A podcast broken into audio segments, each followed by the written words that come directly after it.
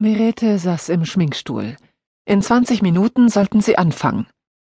Im Vorzimmer stand Anders Lindegord, der bereits in der Maske gewesen war und den sie im Vorbeigehen hastig begrüßt hatte.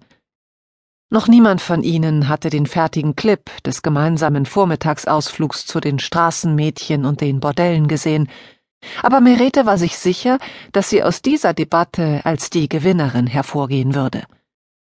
Anders Lindegard war schlichtweg zu hässlich, wie es Nana, Meretes politische Beraterin, auf den Punkt gebracht hatte. Ein unattraktiver Mann zwischen all den Huren schaufelte sich sein eigenes Grab. Je mehr Anders Lindegard die Prostitution idealisierte, desto mehr würde er sich auf den Bildern vor dem Bordell als ein widerlicher, fetter Mann zu seinem eigenen Feind machen. Du musst nur darauf achten, dass du freundlich und interessiert an den Frauen wirkst, hatte Nana gesagt. Dann hast du schon gewonnen. Geschminkt gingen sie nun den Gang entlang ins Studio, gefolgt von einem Assistenten. Die Debatte war live, und obwohl sie Merete mehrere Male zuvor geprobt hatte, stieg das Adrenalin in ihr hoch. Aber das war gut so. Es garantierte ihr blitzschnelle Gedankengänge und vollkommene Präsenz. Die Bilder der vormittäglichen Exkursion spielten sich vor ihrem inneren Auge ab. Die Crack-Nutte hatte plötzlich 500 Kronen von der TV-Crew für die Fortsetzung der Aufnahmen gefordert.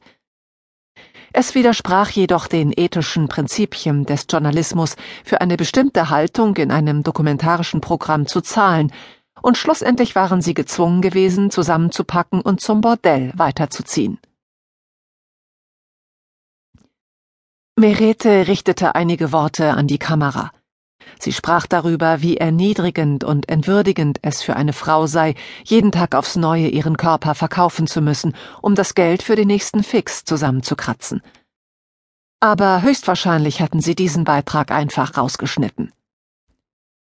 Das Treffen mit Tipp war völlig anders verlaufen, und Merete war immer noch etwas vernebelt davon. Die kleine Thailänderin, die ihnen die Tür geöffnet hatte, hatte sie mit Enthusiasmus im Privatbereich ihrer Wohnung und der Abenteuerhöhle, wie sie sie nannte, herumgeführt. Ich heiße Tipp, hatte sie gesagt und Merete die Hand gereicht.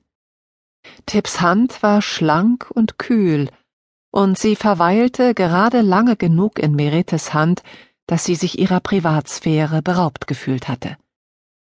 Dann waren ihre Hände wieder auseinandergeglitten. Tipps Finger waren über Meretes Handfläche gestreift.